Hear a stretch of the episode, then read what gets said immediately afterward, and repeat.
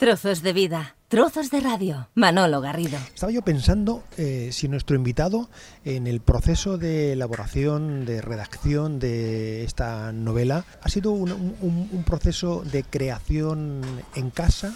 Yo primero escribo a mano, después los folios que están a mano, yo después los voy, hago mu- muchos borrones, pongo encima lo que sería mejor o lo que sería mm, más interesante y luego ha- hago una serie de flechas, con lo cual el- se convierten en, no sé, en, en cuadros cubistas, yo diría, en surrealistas o no sé en qué. Lo entiendes tú. Sí, sí, sí, claro, yo lo entiendo, pero es muy complicado, ¿eh? Pero entonces, y luego de ahí, de esos jeroglíficos, yo lo, ya lo, lo voy pasando al ordenador. Y entonces, en el proceso de pasarlo al ordenador, es cuando corrijo y cuando ya intento dejarlo más o menos, enjare- más o menos enjaretado. Pero eh, hay parte que he escrito en, en los meses que estoy en Barcelona y hay otra parte que la escribo cuando estoy en Arbuniel, en, que en la novela aparece como Cimbra. Porque eh, esta novela se empieza a cocinar, eh, tiene, tiene una fecha de, de inicio más o menos. eh, tú le empiezas a darle vueltas a esta Sí, historia. cuando murió mi padre, sí, en el 2006 ya mm, se me removieron muchas cuestiones internas y, y quise mm, saber eh, cuestiones de la familia. Piensa que mi, padre y mi madre son primos hermanos y a mi abuelo materno yo hasta que tengo 18 años, tal como en la novela aparece, cuando salgo de la modelo, mm, mm, se me explica qué pasó con mi abuelo materno. Yo no lo sabía, entonces eso fue, eso fue un leitmotiv, la muerte de mi padre, el saber dónde, dónde estaba mi abuelo, qué pasó con mi abuelo materno, lo de que mis, dos, mis dos abuelas eran hermanas, eh, el viaje de mi familia a Barcelona cuando yo tenía nueve años, el viaje de la familia de mi madre desde Valencia en el año 37 hacia el pueblo, porque ellos eran de allí, pero mi abuelo era carabinero y estaba destinado a Valencia. Y bueno, como una introspección familiar, y bueno, y de la vida, y de la vida tanto allí en Cimbra, o Arbuniel, y aquí en, en Barcelona, de un- una familia obrera, un jornalero del campo, que en una semana pasa a ser un obrero industrial no cualificado, y eso es lo que a mí me remueve. Y empiezo en el 2006, cuando mi padre se muere en agosto del 2006, que además la novela empieza así. Correcto, empieza en el, en el hospital La Vall d'Hebron, concretamente. Claro, Eh, me llaman, en yo su estoy, yo momento. estoy en. Cimbra, Arbuniel, ¿no? Y entonces, Eh, bueno, me, llama, me llama mi madre y me dice que vengamos para acá porque queda poco. Y entonces, así empieza la novela.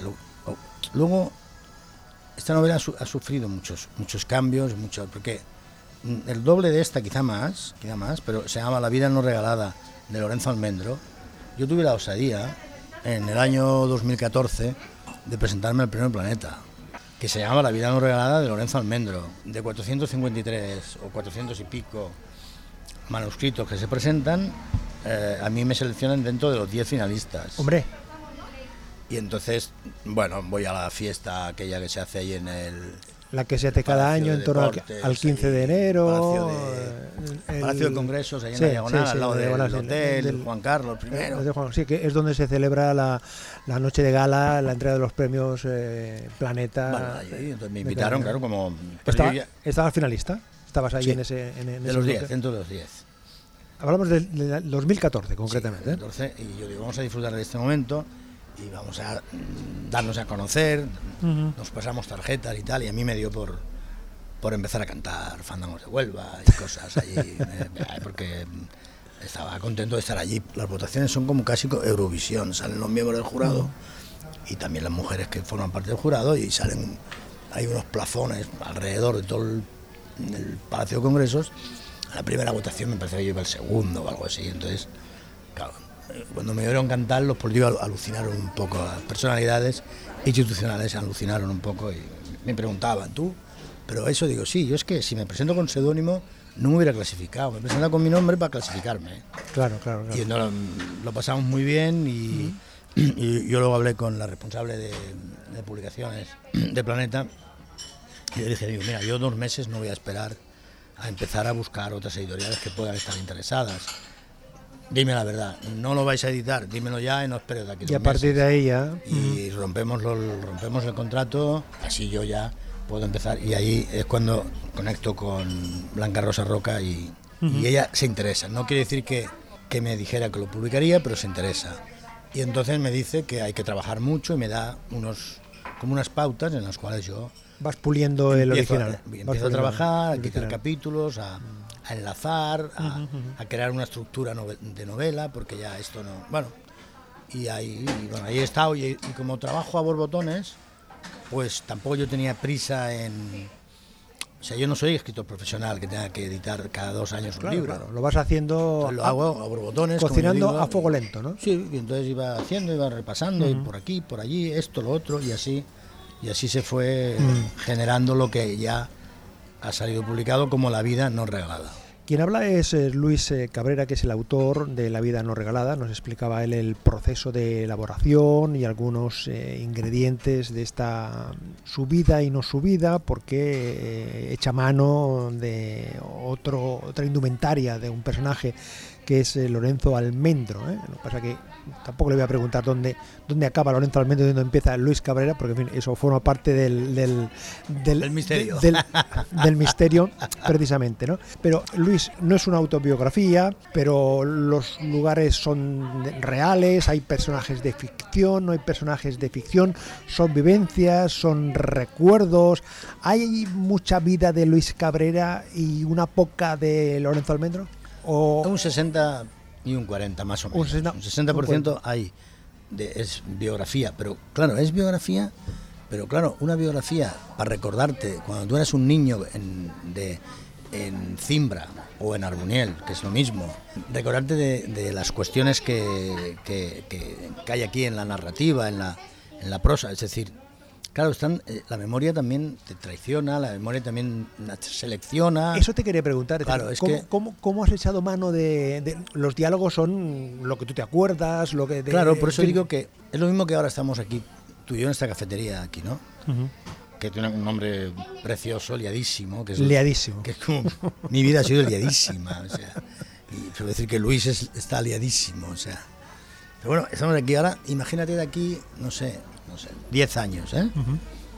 Bueno, pues podemos recordar las personas que pasan, podemos, no sé, los cafés, esto, lo otro, el patio, pero no exactamente, no exactamente igual, porque la cabeza y la memoria selecciona, ¿no? Y luego, si lo tienes que escribir, aún selecciona más, porque puedes poner lo que te interese y lo que no te interese quizá no lo pongas. O al revés, igual pones cosas que no sucedieron y otras cosas inventadas. Yo pongo el ejemplo de como ir a ver una exposición de pintura. Son cuadros de mi memoria.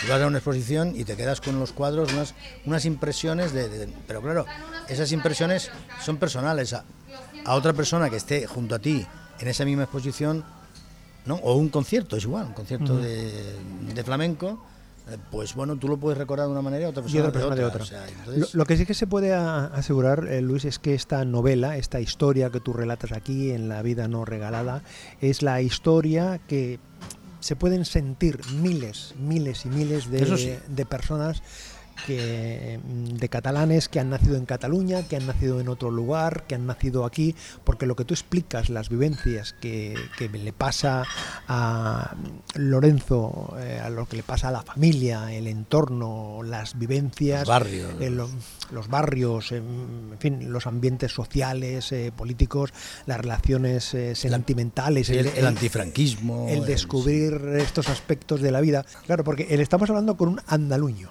¿Eh? Que es, es una- Andaluño, es sí, que es un concepto que tú también eh, has utilizado eh, varias veces. Sí, ya lo- en, en los altres andalusos, en, en Cataluña será impuro o no será, también, con los ensayos. Pero eso eran ensayos.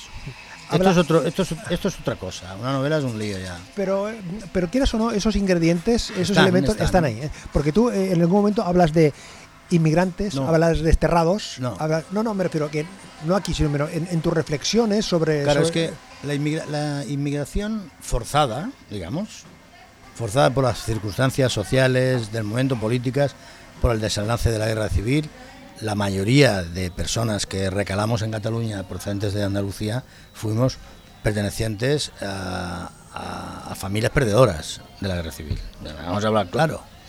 Lo que ocurre es que eso lo deciden los padres, y luego los abuelos, y los abuelos, y los padres, y las madres, y las abuelas, pero los niños no. Lorenzo Almendro y Esperanza, Su hermana. su hermana, entonces él con nueve años, la hermana con cinco, claro. Nosotros nos metieron con unas camas allí, cuatro trastos, en una furgoneta bastante grande que en lo alto de todos los, los bultos que llevábamos se pusieron, pusieron, mis padres pusieron unos colchones. ¿no? De eso te acuerdas perfectamente. Perfectamente. Entonces, yo todo el viaje lo hice al revés. Es decir, yo iba situado, la furgoneta iba para allá y yo estaba mirando para allá. Claro. Iba al contrario. Ibas, ibas mirando en dirección contraria. Ibas, Iba- ibas mirando hacia el sur. Claro. Claro. Y sin embargo, mi hermana no. Mi hermana se situó como mis padres iban delante con el conductor y mi hermana se situó. a- o sea, mis pies le daban a su, a su cabeza. Eso es- Y mi cabeza le daba a los pies de ella. Pero bueno, aunque ella era más chiquitilla, evidentemente. Entonces, claro, esto yo sí que lo considero que es como un destierro, ¿no? O sea, no se ha analizado la inmigración desde el punto de vista de los niños. ¿Qué ha pasado con esos niños? Que, que luego, evidentemente, se acoplan, se acoplan a- al medio donde sus padres los traen. Normalmente son barrios desestructurados, barrios de clase trabajadora, barrios humildes de Barcelona y de lo que es la actual área metropolitana.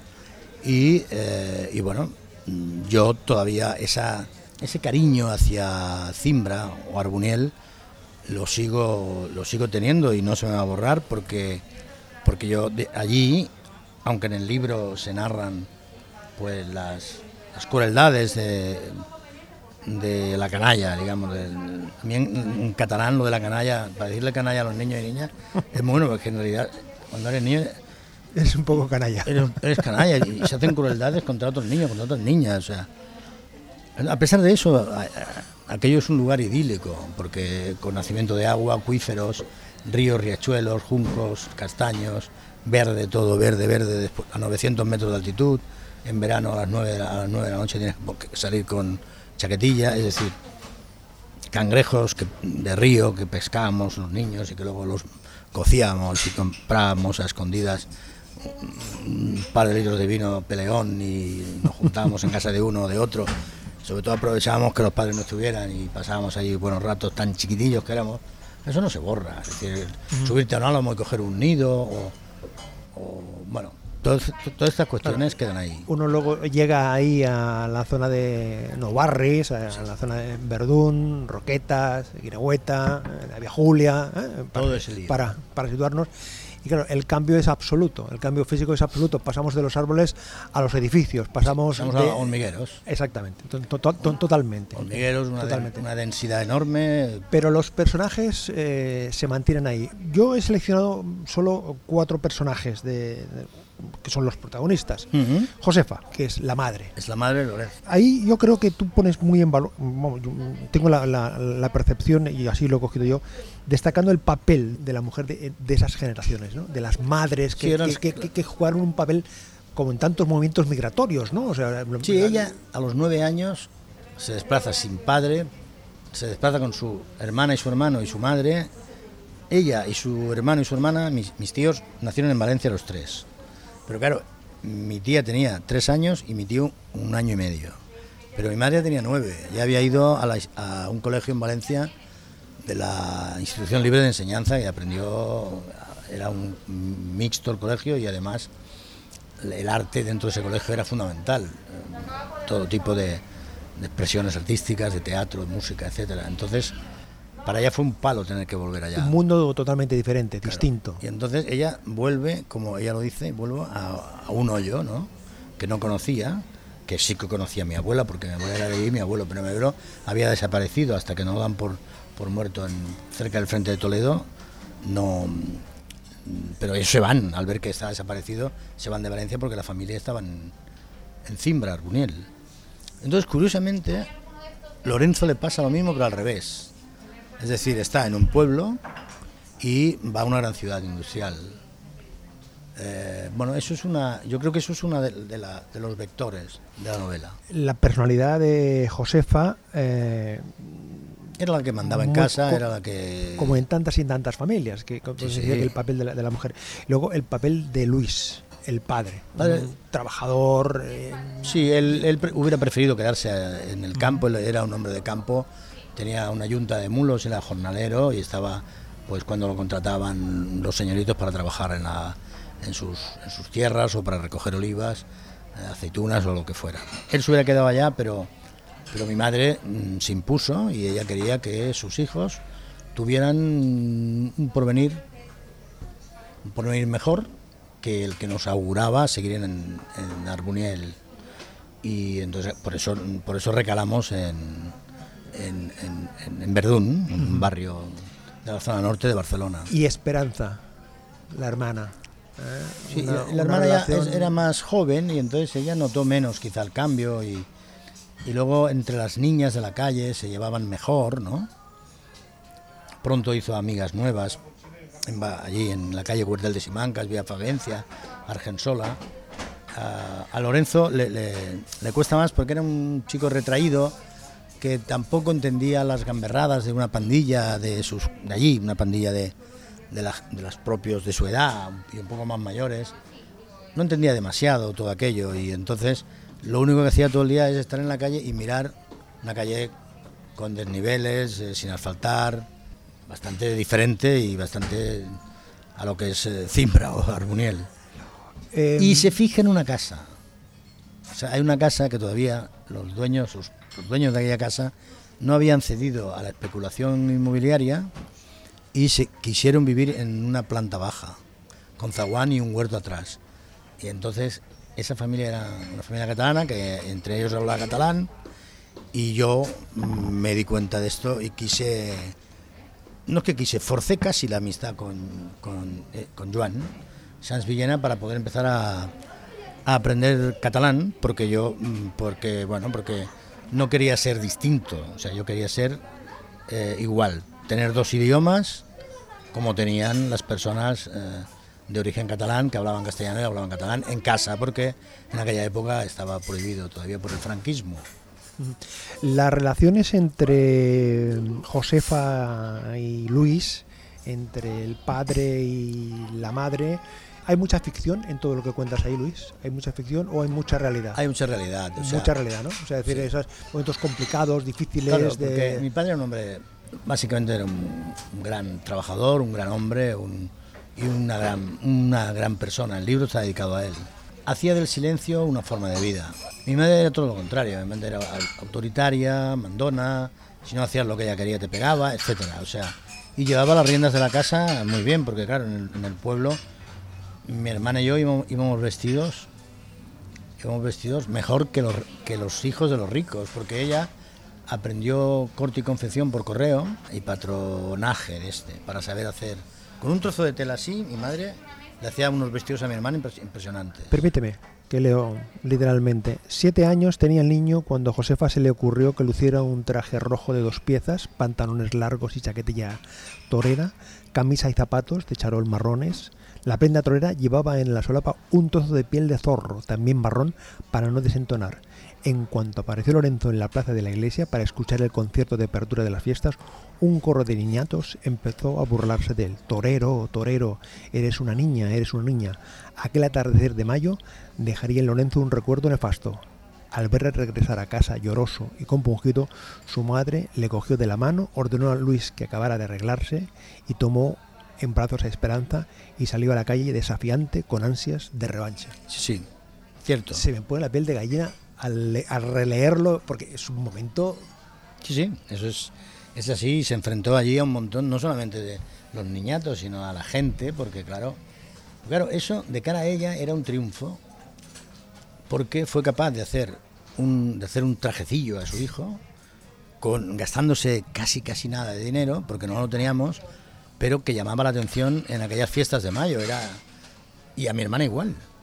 Y a mi hermana igual. Lo que pasa es que a mí, pues bueno, se, se- bueno, se, se tiraron aquellos niñatos a insultarme, de, de- supongo que de envidia, o de- no sé, no- supongo que sí que era envidia.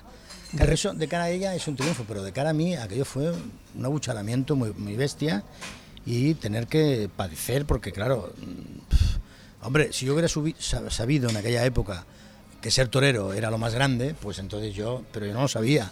lo he sabido después. Entonces, claro, y luego que eres una niña, porque yo tenía una cara así, muy agraciada, dicen que era guapo, y el pelo liso. Mm, luego se me, se me rizó, pero liso así, bueno, es decir, llamaba la atención. Llamaba la atención incluso por eso, las familias, las familias ricas, pues siempre, siempre querían que fuera con sus querían que me juntara con sus hijos y con todo. Hay dos personajes que también están ahí, que yo no sé si es fruto de tu ficción, de la ficción de, Lorenzo o de la ficción del momento. Simeón y Tomasa, esos encuentros que, hay en, el cementerio, esos diálogos, esas apariciones, esas alucinaciones que tú tienes con, esos dos personajes. Lorenzo Almendro recuerda, siempre recordaba de pequeño que en las, al lado del cementerio había unas cuevas. En esas cuevas vivían vivían los más pobres de los más pobres. casi vestían con harapos o con ropa que les daban sus familiares o tenían que pedir limosna por el pueblo, eran como indigentes y prácticamente no sabían hablar porque no bajaban de las cuevas. Entonces, bueno, había que, había que hacer una cierta reivindicación de aquellas personas que son los más pobres de, de los más pobres. Y al lado de eso, dos personajes, Simeón y Tomasa, que, digamos que, eh, inventados, inventados, de cara a que, de cara a, que aparezcan y desaparezcan en la novela siempre para proteger a Lorenzo. El caso es que lo que viene a decir Simón y, y Simeón, y Tomasa, sea, eso es la condición humana, es decir, los seres humanos lo que buscamos es cariño, al final y amor, ¿no? Entonces, Lorenzo encuentra en estos dos personajes quizá el amor que no encontraba en, sus, en su hábitat natural de, de su casa, en la novela vas pasando de, de Cimbra a Barcelona, ¿eh? de Barcelona a Cimbra, del momento más o menos actual, de esa vivencia de, de ese lugar a, a, un, a un, recuerdo. ¿eh? Vas jugueteando, vas, vas pasando de un lado a otro. Pero si nos situamos, por ejemplo, en, el, en, el, en la carpeta, si me permite la expresión de la música, estamos aquí en la, cerca de la Plaza Molina, está muy cerca de la Vía Augusta, donde estaba Radio Juventud. Y entonces escuchamos al gran Ricardo Romero y su tocadiscos flamenco. Vía Augusta 17. Vía Augusta, EAJ, 15. Te plantas porque quieres contactar con Enrique Morente, él te facilita el contacto, te, advierte que cuidado que esté rojo, que vete con, con, cuidado, y tú con 16 años y él con 28, Morente. Nos encontramos en Madrid. Os encontráis en, en, en Madrid, aparece Camarón. Hay, tú hoy relatas muy bien un episodio que yo invito especialmente a que la gente lo, lea todo, toda la novela, pero especialmente todo, lo que cuentas ahí de, ese encuentro, de ese ambiente, de, lo, de, fue como un iniciarse en el mundo del flamenco para mí, sí, con 16 años, que era un crío, claro. Correcto. Entonces ahí está muy bien desarrollado, muy bien detallado, eh, porque eres como espectador, pero eres protagonista. ¿eh? estás ahí, pero, pero estás eh, relatando. Hablas de las peñas el papel de las peñas en ese momento, el papel de las... En Barcelona y provincias, sí. El, flamenco sin las peñas en los años 60, 70 y parte de los 80, no, o el flamenco le debe más a las peñas o las peñas al, flamenco. Bueno, yo creo que jugaron un papel, un papel interesante, muy interesante. Lo que ocurre es que a partir, de a partir del 80 más o menos, eh, ya a la clase política catalana le da por jugar a las casas regionales y las potencian y eso es otra cosa. Las peñas flamencas eran serias, unas tenían un, carácter, otras otro, pero todas eh, tenían, mm, eran como un club de fans de un, cantador. Y entonces nosotros, en Verdún, elegimos a, a Enrique Morente. Y entonces Enrique Morente también era distinto, no era como Manuel Gerena ni como José Menese. Ni como favorito. No, ni como favorito, pero digo por Gerena porque. Sí, sí, sí. Gerena por la, por la parte. Pues bueno, eh, era del Partido Comunista ah, y. Se significaba políticamente de una manera. políticamente, José Menese también. Moreno Albán le hacía las letras, etcétera. No, no, Morente es más bien libertario y entonces ese era el carácter que quisimos darle a la peña, sobre todo a raíz de la conexión de una serie de jóvenes con unos señores que habían sido de la CNT en la durante la guerra civil y se habían educado en los ateneos libertarios, que eran obreros cultos, que es el gran que que ahora yo creo que nos hemos dado cuenta con los años que si la población obrera, trabajadora, las clases populares no, no les interesa la cultura o no llegan a tener posibilidades de adquirirla, vamos, vamos muy mal y somos capaces de votar a, Vox. ¿no? Eh, bueno, eso es así y esto es un. Bueno, se paga. En toda Europa está ocurriendo igual. ¿eh? Bueno, mmm, Enrique es el.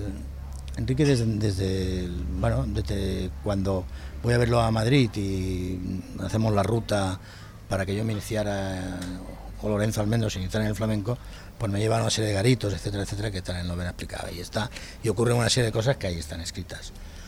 Y luego, pues claro, ha sido, bueno, yo creo que, que como el resto de peñas, pero claro, la Peña Enrique Morente durante la semana teníamos una escuela social, ¿no? Hacían clases de sexualidad, hacíamos cineforums, allí pudimos ver gente muy joven, el acorazado Potenkin, Los Olvidados de, de, Buñuel, que la hizo en México. Eh, bueno, teníamos a Pascual Maragall de profesor también. De economía. Economía, Ángeles Pascual, que era otra catedrática. A... Vallvé, que daba clases de catalán. Eh, Balcells. Balcells, perdón. Balcells, José María Balcells, que luego fue de Ciudadanos por el Canvi. Bueno, y, y, Manel Ríos, que era el que nos hacía el Cineforums. Es decir, que no, no, era, no eran peñas eh, donde el único eje fuese el cante, fuese la música.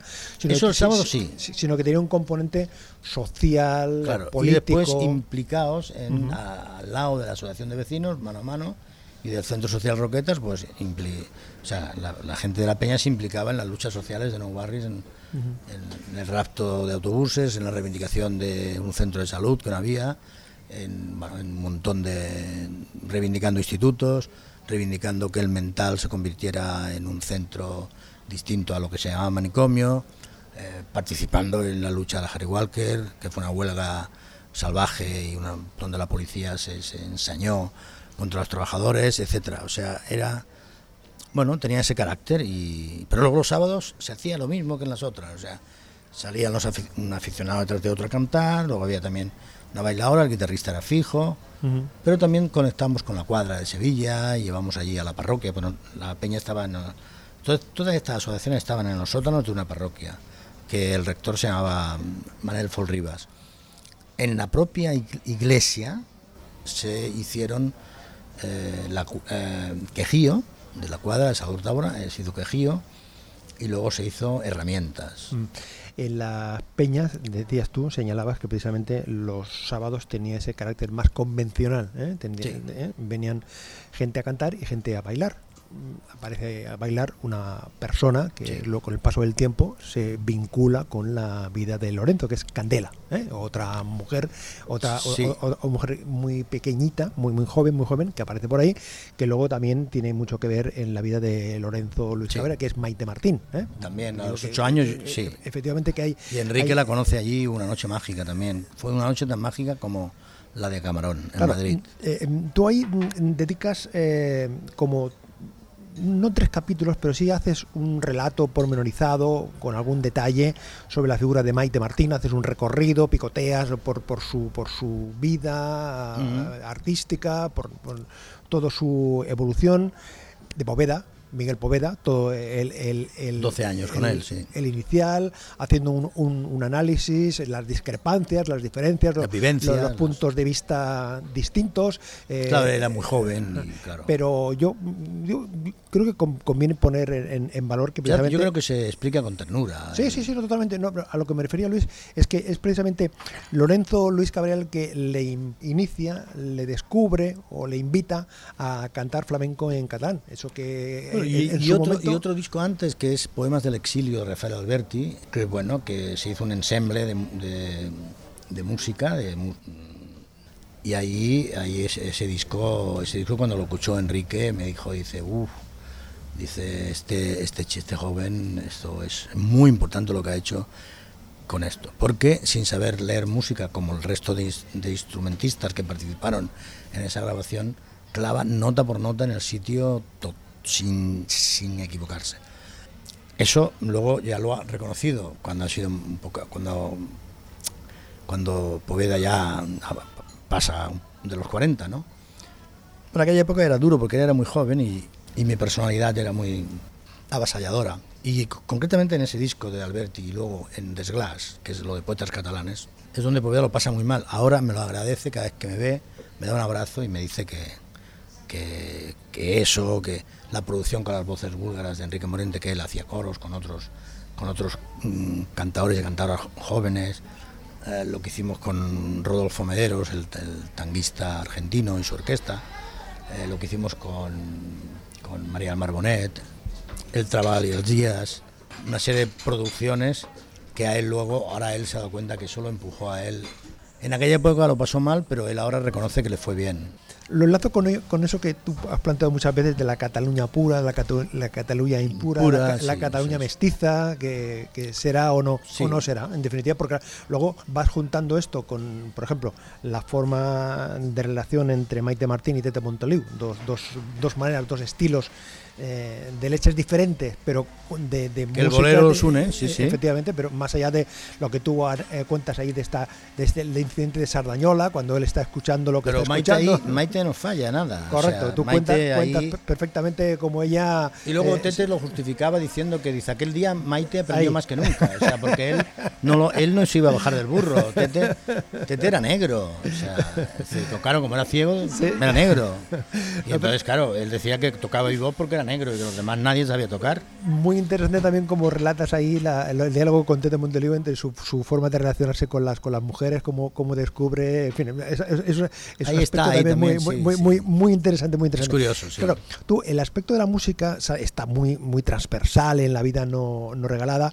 Eh, sale el taller de música de una manera así Poco. colateral, se pone en, en valor, explicas precisamente esa La vinculación que tuvo el propio Tete en el Claro, taller. claro. o sea. eh, o sea, esa factoría de talento, de, de forma de, de crear. Me imagino que en un plano personal, eh, eh, Cabrera, Luis Cabrera en este caso, es de las cosas que se, se- se siente uno contento, ¿no? De, de, de aquel, aquel espacio tan tan rudimentario, tan dificultoso. ¿Cómo creció? Sí, quizás fue, ¿Cómo- fuera- hubiera sido mejor quedarse Allí. en el espacio rudimentario, Sí. porque cuando las cosas crecen y crecen y crecen y no sabes muy bien por qué. Y no dice San Andreu, ¿te refieres? En- No, San Andreu allí mismo, en Sí, el sí, es que empezamos con tres aulas y ahora hay 30, o sea, y hay 285 nó- nóminas y... Y todos los nombres que aparecen en, en- en la novela, hay un tanto por ciento de nombres que son reales, eh, nombres y, y apodos. Y, Hay pocos. Hay, hay pocos, o sea, es, es ficción, ¿no? Sí, Es- es los ficción. nombres... eh, ¿Lorenzo le conocían como el drogas, de verdad? ¿O?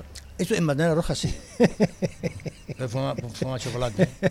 Y eso estaba mal visto por una organización estalinista, maoísta. o Sí, sea, porque ahí cuentas precisamente la relación entre Lorenzo y, y la, y la Organización Comunista de España, Bandera Roja. eh, No, esa- fue la- mala y la- yo la- en el la- 74 Las discrepancias y el la, 74 la me salida. voy a buscar a los libertarios y allí Mm. encuentro la cultura. O sea, me, me, me inician en el Mm. campo cultural y me dicen cálmate de tantas de tirar tantas octavillas y de tanta agitación y lee, chico, lee porque si no... Agitación, octavillas, 3 de noviembre de 1972.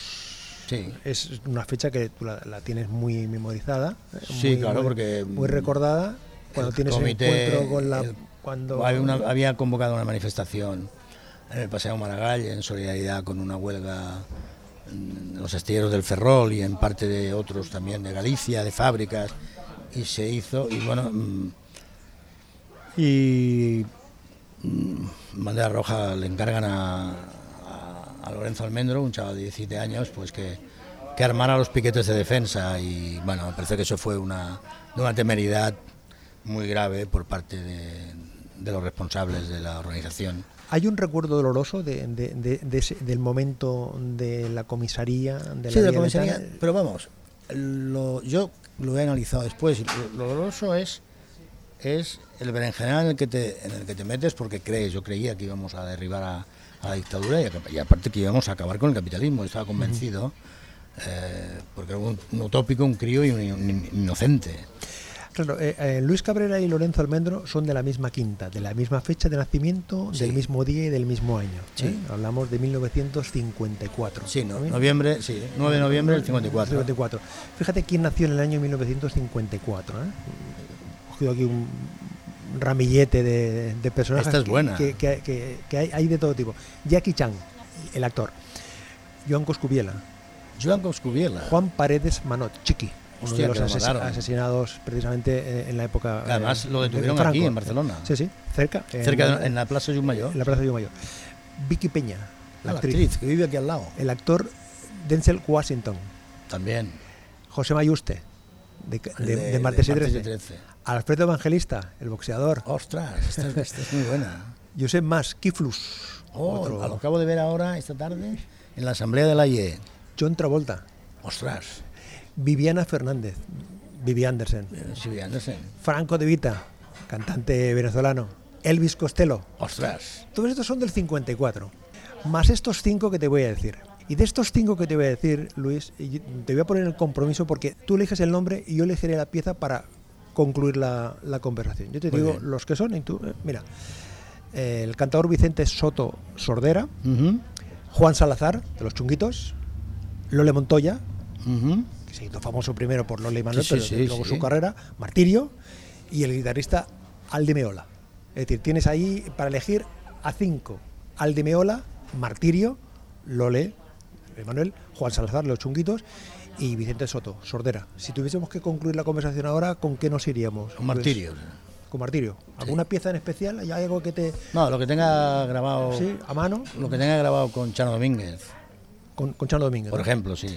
Eh, mm, mm. Cualquier tema que tenga grabado con Chano me parece una maravilla.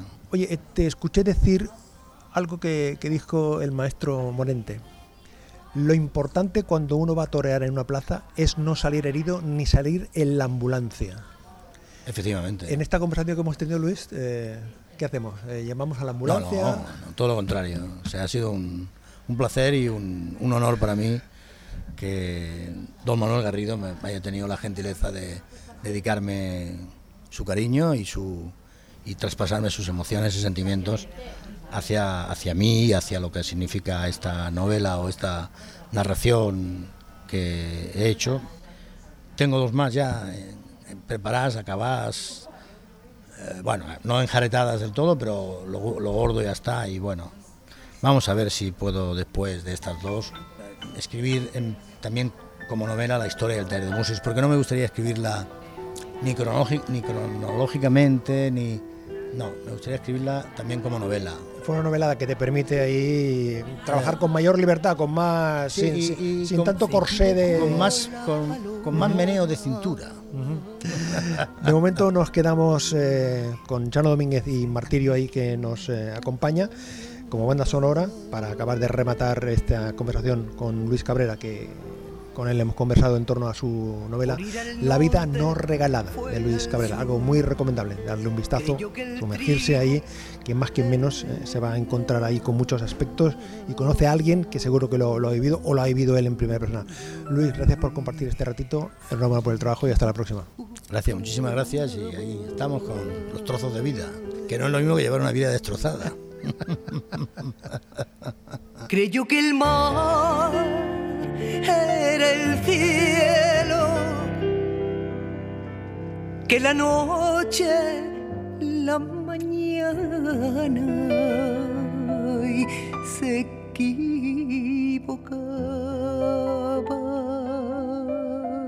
se equivocaba.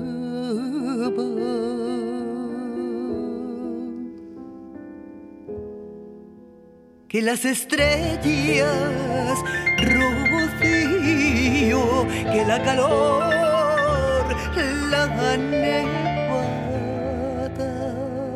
se equivocaba, se equivocaba.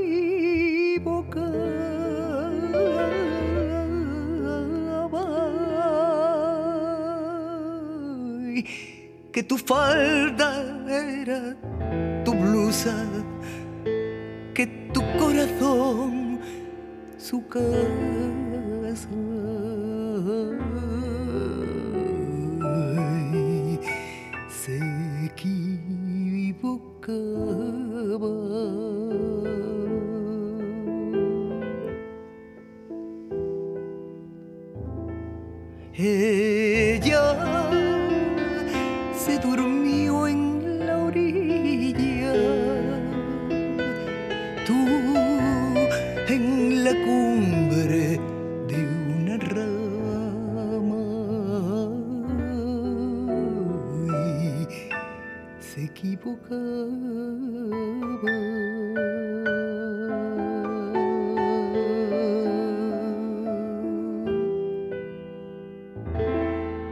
Trozos de vida, trozos de radio. Manolo Garrido, un placer acompañarte.